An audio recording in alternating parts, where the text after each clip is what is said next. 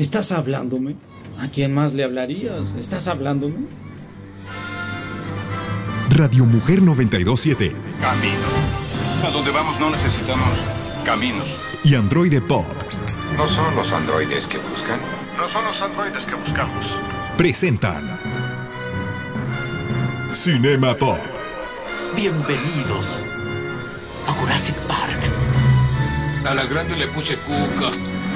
Con Naum Andrade, Y yo. Yo soy. Iron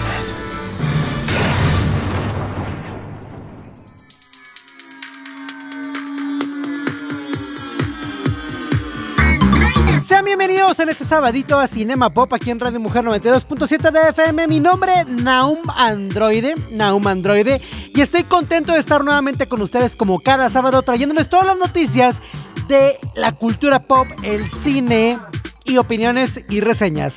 Les mando un saludote a mi productora Esmeralda Cano y al señor de señores Dago Camacho, el director de Radio Mujer. Y recuerden que nos pueden seguir en nuestras redes sociales como Cinema Pop en TikTok y en Facebook. Les agradecería mucho que nos sigan ahí porque ahí también damos reseñas cuando salimos del cine y aparte de vez en cuando regalamos boletitos. Iniciamos con las noticias en Cinema Pop. Cacería en Venecia. Esta semana nos invitaron a ver el preestreno de la película Cacería en Venecia, de la cual hice un pequeño video saliendo del cine, porque cuando voy a verlas les explico un poquito de lo que me pareció justamente saliendo del cine, pero ahorita les voy a expandir un poco más lo que me pareció. Esta es la tercera entrega de la saga de transposiciones de novelas de Agatha Christie con Barnack como director y protagonista en el papel del detective Poirot. Es para bien y para mal, es parte de lo mismo de lo que hemos estado viendo en la película como Asesinato en el Expreso Oriente y Muerte en el Nilo. Pero parte de lo que a mí me gustó mucho, además de la ambientación, las actuaciones que me encantaron, las actuaciones de cada uno de ellos, creo que es el hecho de este halo de misterio, de un poco sobrenatural que hay alrededor de la saga. Y creo que eso le da una frescura a la saga. Además, también el hecho de que vemos al protagonista dudar de lo que está haciendo. También lo hace bastante bueno. La película, si bien sigue la misma línea de poder desentrelazar un misterio y tratar de que entiendas hacia dónde va, hacia dónde viene, quién es, quién puede ser, quién no, y te empieza a poner estos pequeños detalles de hacia dónde va a ir el asesino real, creo que en lo personal me sigue gustando que no es tan predecible. Creo que la manera de estarlo llevando, el director como este lo está llevando, lo hace que no sea de una manera predecible. Y si vas entendiendo, a lo mejor ya acercándote al final dices, ah, ok, va por ahí.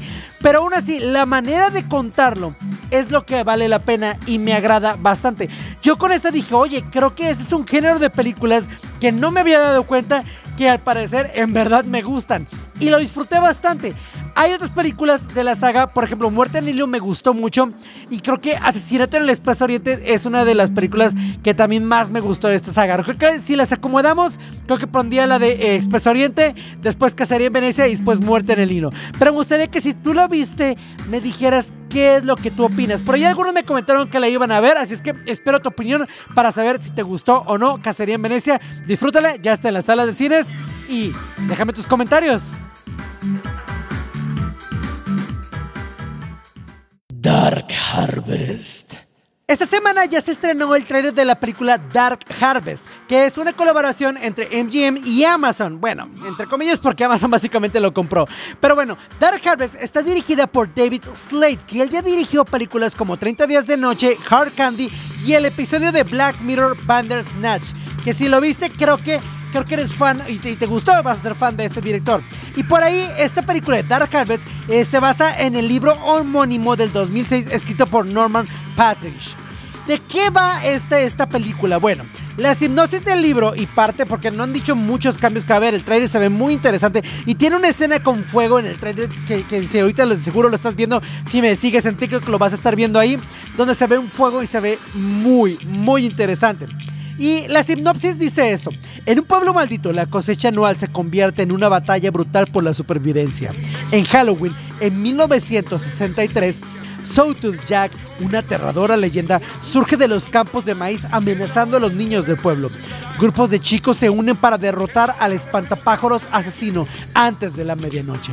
Richie, una paria rebelde, se une a ellos motivada por la victoria anterior de su hermano. A medida que avanza la búsqueda, Richie hace un descubrimiento impactante y se enfrenta a una decisión fundamental para acabar esta maldición. Dark Harvest va a llegar y está disponible para que la puedan ver en versión digital a partir del 13 de octubre. Esto en Estados Unidos. Se prevé que sea la misma fecha para todo el mundo. Pero esas cosas pueden pasar porque luego, de pronto ahorita con las cuestiones que traemos, podría ser que no. Pero siendo de Amazon es muy probable que llegue el mismo día 13 de octubre. Y esta película también está programada para que se pueda proyectar una sola noche en una, eh, sala de cines en Estados Unidos.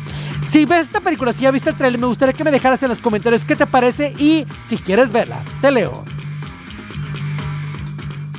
Fright Crew de DreamWorks. Nos acaban de enseñar el trailer de Fright Crew, que es la nueva serie de animación de los estudios DreamWorks que llegará para Hulu y Peacock. Y se trata de una serie de terror que consta con 10 capítulos con estreno el próximo 2 de octubre. Pero esta serie está creada por DreamWorks, pero no para un público infantil al 100%, sino para un público ya más adulto. Y esto se ve interesante. La animación ahí me gustó mucho. Recuerda a muchas series que actualmente están ahí, pero con un toque que dices, oye, eso se ve mucho mejor producido. Hay muchos efectos como parte de lo que, de lo que está pasando en el tráiler que se ven muy bien. Así es que la animación yo creo que va a ser un 10 de 10. Y bueno, es de DreamWorks, no podría decepcionar en esa área. Pero ¿de qué va la sinopsis oficial de esta serie? Dice lo siguiente. Una antigua profecía y una reina vudú pusieron a unos adolescentes inadaptados a cargo de salvar a Nueva Orleans de la mayor amenaza demoníaca a la que se ha enfrentado en casi dos siglos. El equipo se ve catapultado a conocer el mayor secreto de la ciudad, que los vampiros, los pícaros, los fantasmas, los monstruos y los demonios son de hecho muy, muy, muy reales. Parte de esta serie creo que lo que llama la atención es el enfoque hacia la parte adulta que por lo general DreamWorks no maneja. Y los personajes principales de la serie están interpretados por los actores Cindy Malakia, Tim Johnson, Grace Liu, Chester Rush y Terence Leader Jenkine. Esta serie se ve interesante y me gustaría que si estás viendo el tráiler en este momento o si ya lo viste o si sabías de esta serie, me encantaría que me digas qué es lo que tú opinas acerca de este nuevo enfoque de series y películas un poco más para adultos. ¿Te gustaría que se girara hacia esa línea? Y también si te llama la atención. En lo personal creo que me interesaría que se hicieran más tipo de productos, ese tipo de animación que fuera dirigido por adultos por estudios ya grandes y famosos. Como tenemos ahorita DreamWorks haciéndolo, pero también estaría padre que otro tipo de estudios también se enfocaran. Vimos por ejemplo que Arcane funciona muy bien. Pero bueno, me encantaría que me dejaras en los comentarios qué es lo que tú opinas y si te interesa verla. Nos vamos a un cortecito y regresamos aquí en Cinema Pop. Es tiempo del intermedio y preparar palomitas. Regresamos. Cinema Pop.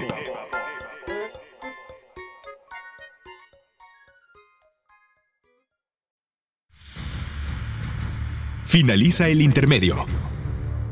Continuamos. Cinema Pop.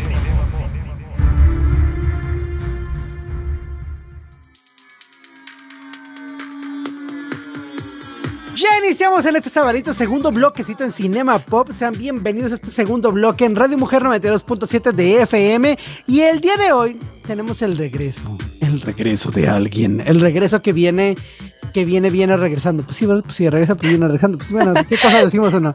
Pero ya está de regreso aquí la señorita Diana Sánchez. ¡Bravo! Para quienes vieron novelas como de esas que se supone que son clásicas, podrías decir, fíjate, perdiste la oportunidad de decir el regreso de, de Diana Salazar. Diana Salazar, ah, ya, es ya, como, es famosa, o es famosa esa, esa novela, era como, como de las novelas que se atrevieron a hacer una historia fuera de lo romanticón, ya sabes, de este muchacha conoce muchacho, se casan y le arregla la vida y todo es fabuloso. No, es, es- eso era como, esa, esa novela era como mística. Ya. Este- Se llama El extraño regreso de Diana Salazar, ¿no? Así es, Ya. de Ernesto Alonso, sí. Que algo así que de que la quemen, que la acusan por ser bruja o no sé qué, que luego regresa, algo así. Pero Sí. ya es muy vieja, ¿no? ¿De, de qué año Muy, es esa, esa Pero que- es clásica, esa es, esa es como... Quedó marcada? A ver, pienso, en la a historia buscar. porque fue de las que se atrevieron a hacer con historia fuera de, te digo, de lo de muchacha conoce muchacho, tienen drama, tienen hijos, Nació, mira, salió en 1988. O sea, yo tenía 85, 3 años de haber nacido. En 88 y, y terminó en el 89. Porque hice cuentas, no tengo la menor idea, pero bueno. Pero han es- repetido muchísimo esa, peli- esa película, perdón. una- esa serie la han repetido mucho y creo que está muy arraigada en la cultura pop actual incluso. De verdad sí es muy conocida, así que perdiste una gran Sí, es oportunidad. el de extraño regreso eso. de Diana Sánchez. Exacto. Ay. ¿Y cómo estás, Dianita? ¿Todo esto cómo andas?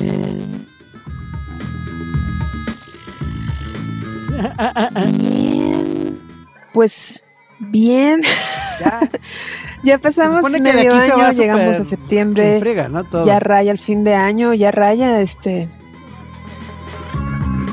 Sí, Pues diría de como orden maneras. tobogán, pero si lo Exactamente, digo... ya lo dijiste. Ay, chin, ya lo dije, ¿verdad?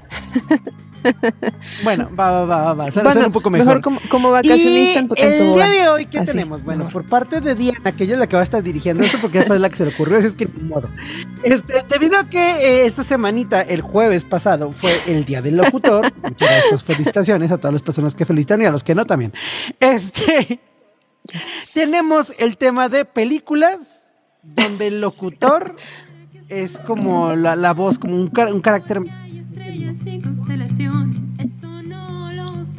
La voz en off. La voz en off es un personaje más. Y y pueden ser películas o producciones como series en televisión o cosas así. Pero sí hay muchas producciones en donde la voz en off tiene gran, gran, gran relevancia para el desarrollo de la historia y para la experiencia del espectador, ¿no? Para uno que está viendo la serie o la película, la voz en off, esa voz que te va narrando la situación, es un personaje más como, bueno, eh, hablando, hablando de producciones un poquito cerquita a lo que Ah, vienen siendo las sí, novelas, después, sí, Las esposas desesperadas, ¿te acuerdas de esa serie que se llama Desperate Housewife? La que narra es sí. la amiga que, y no es ningún spoiler porque es el primer capítulo, así que sorry si no lo han visto, pero eh, todo se, toda esa serie se, se desencadena por el, la muerte de una de las amigas del grupo de las esposas desesperadas y esa, esa actriz fungió como voz en off de toda la serie y está padrísimo eso, ¿no? Porque era un personaje Sí. que estaba ahí, Pero- como también en, en la de 13 Reasons Why, en la de tres razo- 13 razones, eh, la chava, pues la voz en off te iba, te iba narrando la, pues los, los cortos de- de- en los que regresaban a lo que Pues, hizo inclusive ella en la, en la serie Sex and the City también seguido eh, te va narrando Entonces, las cosas, ¿no? Este, no sé si están en una situación complicada o algo, te va narrando, mientras lo vemos, no sé, por ejemplo, llegando a su departamento, haciendo algo por el estilo, va narrando algo, que, que es más bien como un complementar el pensamiento. Sí. En el caso de ella eran sololoquios. Era como, como Carrie era escritora, se supone que, y de hecho la serie de Sex and the City, supone, bueno, no se supone, está basada en un libro que se llama así. Eh, Ay, bueno, es esa- esa parte prácticamente una serie ay, autobiográfica ay, de, si la, de la autora del Sex and the. City. Bueno, unos- dicen, unos- se supone, se con, con unos un adornitos más chidos, ¿verdad? Este, hizo, por amor de Claro. Dios.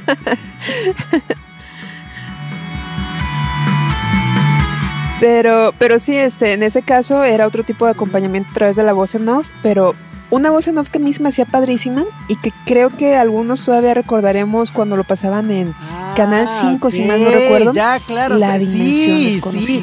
Pero es que aparte, ¿Te el- ahí creo que el, el- tanto en el doblaje como en la versión Sí. original, es que el, el narrador era extremadamente importante por la manera en cómo te tenía que meter a la, a la historia, ¿no? Era un- alguien que realmente, si no tenías ese nivel de control de la voz, no, pues no, no tenías Sí. el mismo misterio, claro. Claro, claro, claro. Otra serie que también tuvo mucho que ver con el narrador, y no porque Sí. me encante la persona que lo hace el doblaje en, en- en español, pero, y lo pasaban por televisión hasta que si no me equivoco, era Los Años Maravillosos. Con Kevin Arnold, que la voz era Mario Castañeda. ¡Ay, sí! Ah, Entonces, era fabulosa la voz. Yo, eh, bueno, hemos visto la versión en inglés, que es la versión original, y hemos visto también la versión que la verdad, yo Es pienso que, aquí ver, en México tenemos más arreglada la versión en español, era pues claro, ¿no? Excelente. Pero es Era fabulosa. Excelente. Sí, ya llegó una época después de la huelga y después de varias cosas que ocurrieron. Buenísimo, que sí. el doblaje, desgraciadamente, entró mucha cuestión ahí y complicada. No, el doblaje ya no estaba tan padre. Pero el doblaje, eh, no manches, era buenísimo. Y en esta serie, la voz de Kevin Arnold, que, que él nos estaba contando como Kevin adulto, Sí. sus historias de niño, era excelente tener la voz. Y es que Mario Castañeda, no por nada para mí, es uno de, un de los mejores actores de doblaje.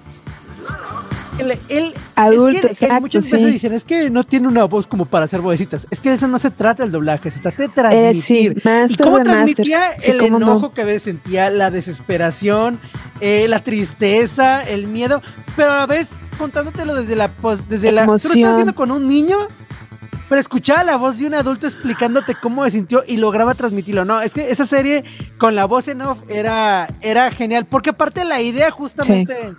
Eso, eso, justamente la idea era que fuera melancólica y el hecho de, de tener al narrador te ayudaba como, Sí. como a sentirte que estás sentado Súper compa que melancólica, está sí. platicando que vivió de, de morro. Sí. Ajá. Y él te está diciendo, mira, en este día hice esto. Y entonces sucedió. Como si estuvieras viendo el álbum de recuerdos, ¿no? Básicamente. o- sí, sí, sí. Sí, sí, sí. Fíjate que de hecho sí, sí, sí hacen mucho eso de la remembranza de a través de la voz en off, como por ejemplo en la serie de Cómo conocí a tu madre, How I Met Your Mother, con, con Bob Saget. Bob Saget es la voz adulta de, sí, sí, sí, la voz adulta de, de Ted Mosby. Entonces, este, sí, pues otra serie que, que utilizó muy padre la, la voz en off para narrarnos y llevarnos por la Fíjate historia que de alguna vez cómo fue la vida que amorosa decía, no, es que personaje principal, en pero un también narrador, en una historia visual cómo como fue una como película, la una experiencia de la vida de escritura los otros floja. Y yo creo que ¿no? es un recurso que depende cómo lo utilices puede funcionar de manera excelente o puede sentirse como una escritura floja. Este, cuando un narrador no tiene sentido Mm. en la trama, o sea, no tiene, o sea, como de por qué hay alguien narrándomelo. O sea, quién es el que me lo está narrando y, qui- y por qué me lo está narrando, ¿no? Si no tiene eso, pues entonces sí, se pierde como la, la magia. Pero si tiene como esas películas que hemos hablado, estas series que hemos hablado, creo que tienen esa magia. Ujú. Y porque el, el narrador te puede explicar cosas que, que a lo Sí. mejor eh, es complicado verlas, que perderías mucho tiempo viéndolas y te complementan. Sí. Fíjate, no, fíjate que yo no opino que sea alguien que te va a explicar. Era lo que, a mi punto de vista, tiene que ser un personaje más. No te va a explicar la historia. Simplemente va a complementar el andar de los personajes. Fíjate que eso que acabas de decir, de que muchos consideran que la escritura a través de una, de una voz en off, el, el desarrollar un guion a través de una voz en off, es flojo, lo mencionan así textual en una película que me gusta mucho que se llama Adaptation. En español, eh, aquí en México le pusieron El ladrón de orquídeas. Es una película con Nicolas Cage. No, no, me te conozca. Un día vamos a hablar de los títulos así porque así, adaptation. Sí, pero no, pero, pero es que esa, no, pero esa tiene un porqué, porque la historia, la historia de la película como tal, eh, se trata de una escritora, una escritora que es Meryl Streep, que escribió un libro de orquídeas. Entonces el ladrón de orquídeas es un personaje que sale ahí, por eso eh, no, no, no hicieron un, un, ¿cómo se llama? Si lo hubieran puesto adaptación, no hubiera pautado, mm, bueno, si hubiera, si hubiera pautado, la verdad no sé por qué lo pusieron, pero, pero Es que actualmente ya es más fácil, ¿no? Actualmente, actualmente ya es más sencillo mantener el título original que, que antes. es que, es que siempre se ha podido, pero eh, es por cuestiones de merca, de sí, mercadotecnia, pero, pero bueno, a lo que iba con este de, se llama Adaptation porque se trata de dos hermanos que se dedican a escribir guiones de libros a películas. Por eso se llama adaptation, porque es la adaptación de un libro a una película y los guiones los desarrollan pues muy diferentes, tienen personalidades muy diferentes los hermanos y eso que dijiste de que la voz en off es una escritura floja, era lo que tenía en consideración, es una cosa muy importante que tenía en consideración uno de los dos hermanos, el hermano que era muy conservador. ¿Y qué crees que la película de Adaptation tiene voz en off, pero la voz en off es la del hermano muy conservador y es como muy irónico que el, el hermano que no que no escribe con voz en off, es es la voz en off de la, de la película. A mí me gusta mucho esa. Vean, ven, ven Adaptation si no la han visto. Justamente lo que, lo que te iba a decir es que depende cómo la utilices. Eh, si la utilizas, por ejemplo, Dios mío, ese bodrio. Eh, vimos la de Caballero del Zodiaco y para, para no, como no hay presupuesto, entonces para explicarte algo solo te ponen dos siluetas de personas que se supone que están peleando. Y, ya te- y te- y ahí te van a dar todo el contexto de toda la historia de por qué están ahí. Entonces, como nunca vemos quién lo está contando, por qué lo está contando, a quién se lo está explicando. O sea, no hay ninguna justificación de que haya un narrador, nada más como, ah, bueno, nomás porque no tengo tiempo y no tengo presupuesto, ahí te va. No quiero dibujar otros monos, ahí les va una persona que...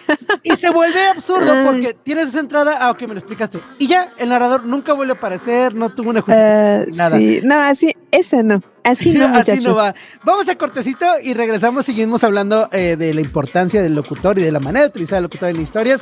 En esto que es Cinema Pop en Radio Mujer 92.7 de FM. Regresamos en unos momentitos. Radio Mujer. Es tiempo del intermedio y preparar palomitas. Regresamos. Cinema Pop.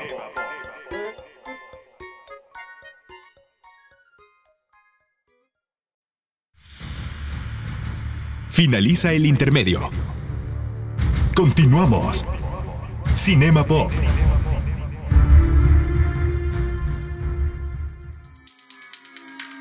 Ya regresamos. El día de hoy hemos regresado a Cinema Pop. Estamos aquí con ustedes. Diana se está preparando para agarrar el micrófono y hablar. ¿Qué es lo que está sintiendo internamente? No lo sabremos. Lo explicará. Y entonces ella tomó el micrófono y comenzó a hablar. ¡Auch! no, qué horror. ¿Cómo estás? ¿Cómo estás? Mira, Aquí ya sa- regresamos. saturando, saturando el micrófono aquí casual. Este, Oye, fíjate que digo, es que, que no quiero perder esa línea que traíamos de- antes del cortecito. Que es- justamente. es- esa línea fabulosa de que nos estabas hablando de el pésimo manejo de la voz en off en los Caballeros de Caballero Zodiaco. Zodiaco, Es que es malísimo. Pero, Ay. por ejemplo, hay maneras de que es que se entiende, se entiende que, que la voz en off a veces es complicada utilizarlo porque si no sabes utilizarlo correctamente se siente así, se siente como algo que no tiene un sentido. Es que Pero es- es- también- sí puede ser un elemento flojo, como Claro. o, o- o- o- o para em, tratar de amarrar cabos sin tener que meter más personajes, como tú dijiste, probablemente sí no tenían presupuesto para dibujar más y pues sí, la voz en off te puede resolver muchísimas cosas y, y es un puente, pero, pero pues como decíamos en el, en el, en el, eh, en- en el corte pasado, es, se trata de que sea algo que aporte más, no se trata de que sea un puente para ahorrarte cosas.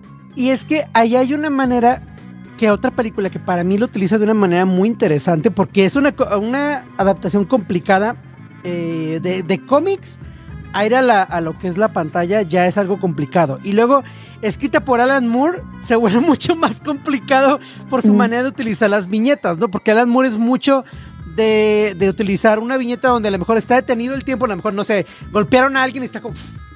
Y en esa viñeta, el vato te pone un montón de texto de cosas que están pasando. Entonces, si lo traduces al cine, dices, vato, este, este texto no me cabe en estos minutos, ¿no? Sí, ¿no? Entonces, eh, y, y para meterse en los personajes, él utiliza muchísimo eh, ese tipo de, de, de narrativa. Lo utiliza, por ejemplo, en 300 lo utiliza mucho. Pero creo que para mí, una de las partes donde, bueno, eh, se me hace como muy interesante cómo lo, lo utiliza. Creo que eh, Zack Snyder en. Me trabé, Dios mío. Zack Snyder en Watchmen lo hace muy bien la manera de utilizar la, la narración. Porque tenemos a Rorschach, un personaje que es muy, muy, muy de estar hablando dentro de él. Y que en el cómic. Él es muy rara, rara vez lo que externa hacia los demás. Y para él, dentro de su locura, porque el vato está súper loco, él utiliza la narración como de, de historia noir, de como esa época como noir, así como hablando de radionovela, y el vato habla consigo mismo. Entonces, la explicación es que, que, que, que le dio, lo que lo ajustó eh, en Watchmen, fue el hecho de, ok, él está hablando consigo mismo, entonces tú estás escuchando los pensamientos de él, y a veces hay escenas donde él está diciendo algo que va a hacer con el personaje, que va a ser algo malo y algo horrible, y ves que ya la persona solo le dice una frase muy corta, o sea, le responde algo muy corto. Pero con esa frase muy corta entiendes todo el contexto emocional que trae para él detrás. Entonces creo que ahí hay una buena manera de utilizar también la, la parte de la voz en off. Y todos los demás que están alrededor de la historia mm, no saben nada de lo que el vato está pensando dentro de él. Sí, bueno, pues eso se llaman sololoquios y está padre, es muy utilizado los sololoquios, eh, pues no sé, o sea, podemos mencionar una infinidad, ¿no? Este, 300 días de Summer, por ejemplo, está padre también. O sea, hay muchos sololoquios que se utilizan y, y, y- y es padre, ¿no? Estar como em, tan adentrado en lo que está experimentando, por lo general es el personaje principal el que, la- el que hace los sololoquios. Pero volviendo a la parte de, de personajes o voces en off que no tienen un personaje físico en la película o en la serie, uno que a mí me gusta muchísimo y que pienso que muchos caballeros, sobre todo caballeros, van a gustar de, es la película de Her. em, Ah, oh. Scarlett Johansson, que es el sistema operativo del que Joaquín Bueno. Phoenix se, se enamora. Scarlett Johansson tiene una voz tan padre, porque es padre. Yo no te puedo decir es bonita, es padre, es como muy padre. Es que hay un dato curioso y súper curioso con esa película. ¿Sabías tú que ¿Sabía Scarlett Johansson que- no iba a ser la voz de, de la narradora? ¿Quién Se hizo el casting, no me acuerdo de la, de la, de la que iba a ser la, la original, pero Mm. se hizo el casting, se grabaron los diálogos, se utilizó y el director, viendo la escena, dijo, es que no, es que no me está transmitiendo lo que yo quiero que transmita. Y él mismo dijo, no es que la actriz sea mala, solo el timbre de voz no es lo que yo quiero para la, para la persona. Y fue y, que, y buscó, hizo casi nuevamente, y es cuando encontró a Scarlett Johansson con la voz que él quería y la utilizó. Y eso te habla de la importancia que tenía para lo que es el director, la voz que te transmita ese tono y más para la historia de... de Pues es que es un personaje, o sea, eh, el sistema operativo en Her es, es yo pienso, eh, es, un- es el personaje antagónico, es el, el protagonista es el personaje de, es Theodore, el, el personaje de, de Joaquín Phoenix, pero incluso, ¿sabes qué? O sea, la protagonista femenina, pues es el sistema operativo, aunque no tenga una onda física, pero es, Ajá, es el personaje de Scarlett tal. Johansson. Sí, es el personaje de Scarlett Johansson en, en sí, entonces, este, pues ese es, una, pa- es un ejemplo padre de un personaje que no tiene em, presencia física, pero que la presencia en voz es tan importante y es tan... em, Ahí te va, perdón. Marca la ya diferencia, encontré, ¿no? Por ya decirlo de encontré alguna quién era, ya encontré quién era la actriz. Durante la producción de la película, la actriz Samantha Morton fue la que interpretó el papel de Samantha actuando en el set en una Mm. cabina insonorizada. Y en teoría lo que hicieron es que ella y Joaquín Phoenix nunca se conocieron durante la filmación. Después ya fue reemplazada por Scarlett Johansson, este, porque se dieron cuenta que el personaje necesitaba una, una, algo diferente para darle. Entonces, una voz ella- más sensual, porque la, la verdad lo que tiene Scarlett Johansson es que tiene una voz como, pues es como sensual, no sé cómo decir, pero, pero es que sensual como relajada, ¿no? Como padre. Es que creo que te puede dar la dualidad de ser sensual, relajada y a la vez sentir que algo está escondiendo. O sea, ¿Cómo? creo que lo que, me, que a mí me, me transmite la parte de la voz de Scarlett Johansson en Hair es que, te, pues digo, ya una vez, no, no, no vamos a spoiler todo lo que ocurre en la película, pero ya una, una vez que, que ves hacia dónde va la historia, creo que la voz, la manera de decir las cosas, tiene que, tiene que seducir al personaje, pero a la vez si sientes que hay algo que no está bien con lo que está haciendo, eh, cuando lo logras ya ve el, el- el giro completo. Y eso lo logra la, la transmitir la, la voz, el poder hablar con esa, con ese, con ese objetivo. Y no muchos actores pueden lograrlo también. No porque Sí. seas un actor de teatro, se te va a dar fácil hacer eso en voz. O sea, creo que, creo que sí, sí hay un perfil muy específico de actores que pueden lograrlo o no. Sí, sí, sí.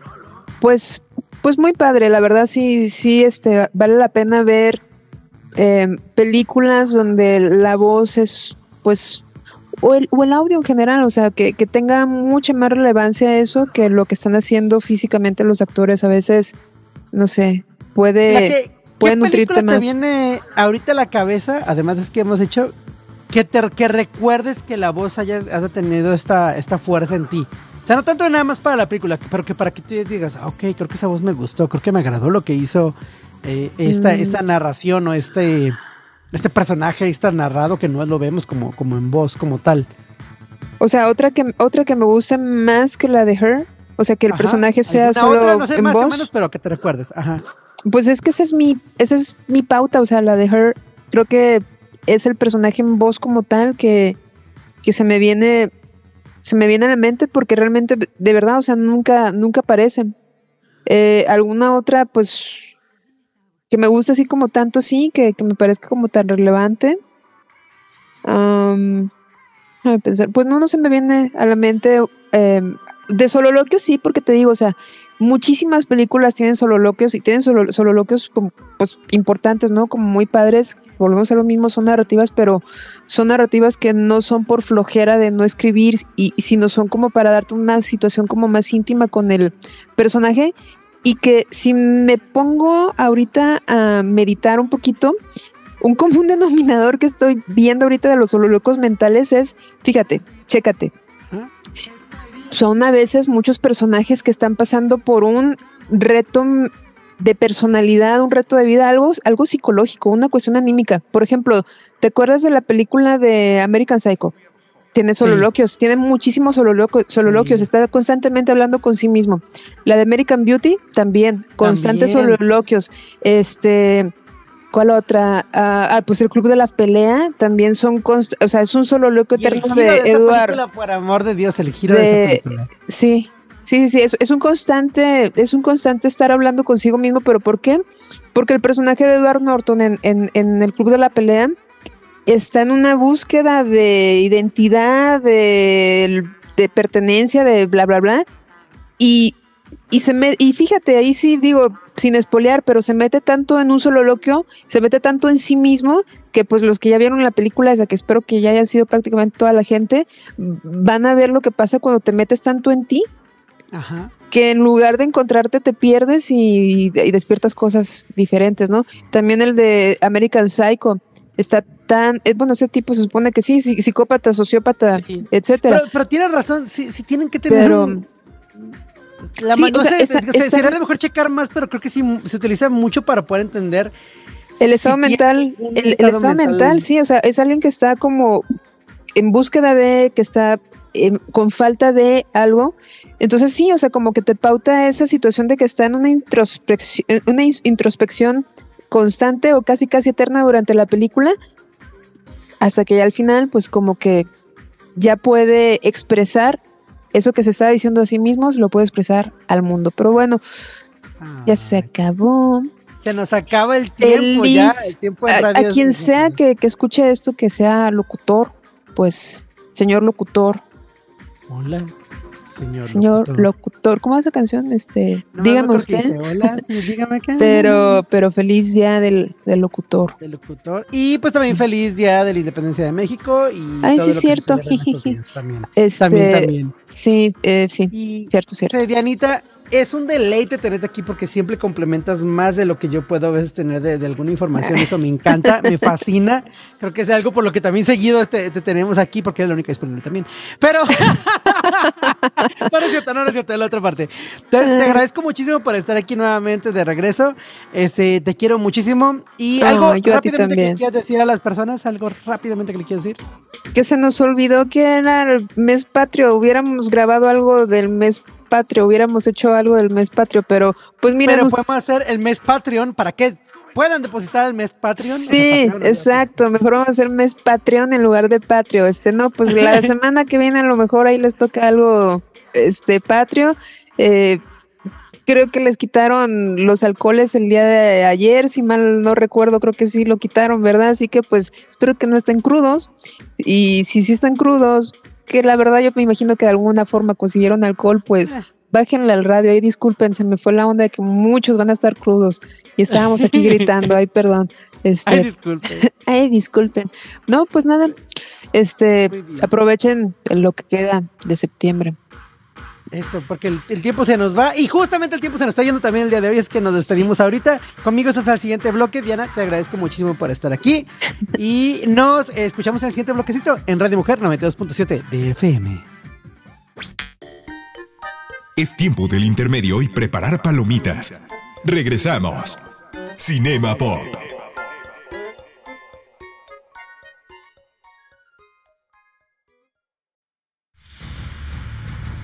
Finaliza el intermedio. Continuamos. Cinema Pop.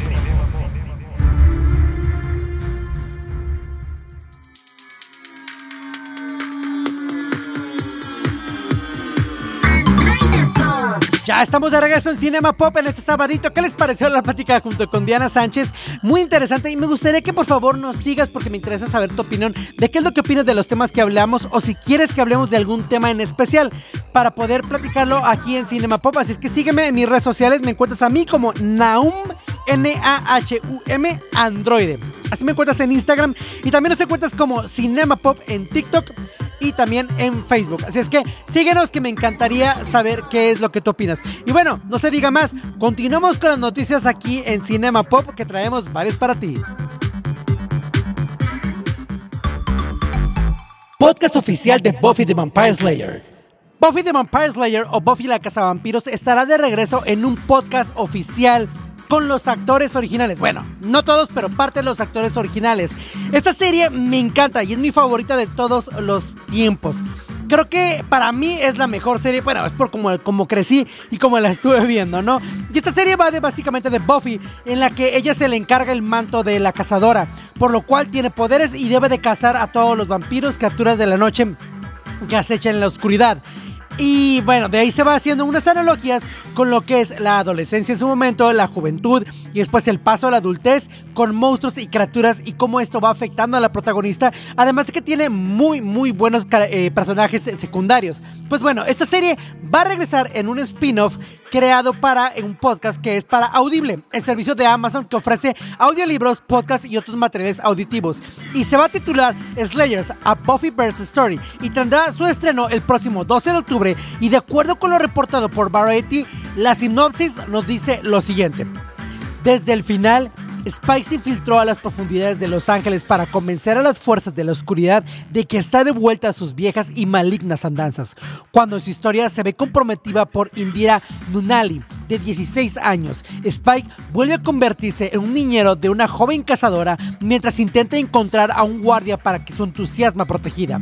Sus caminos se cruzan eh, con el de una veterana cazadora de una realidad paralela en la que Buffy Summers nunca existió.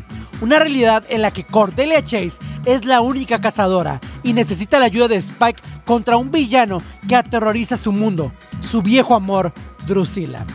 Así es que lo veremos de regreso a pelear con Drusilla. Además que en las voces va a regresar Charisma Carpenter, que es tal cual Cordelia Chase, James Masters, que es Spike, además de tener a Anthony Head o Anthony Stewart Head, que es Giles, eh, Emma Claufield, Ann Berson, Danny Strong y James Charles Leary. La verdad es que sí me emociona esta eso, me encantaría un regreso diferente, pero sabemos que es bastante complicado. Voy a escucharlo, me encantaría sí que me dejaras en los comentarios si tú vas a escucharlo y si te encantaría que se doblara al español.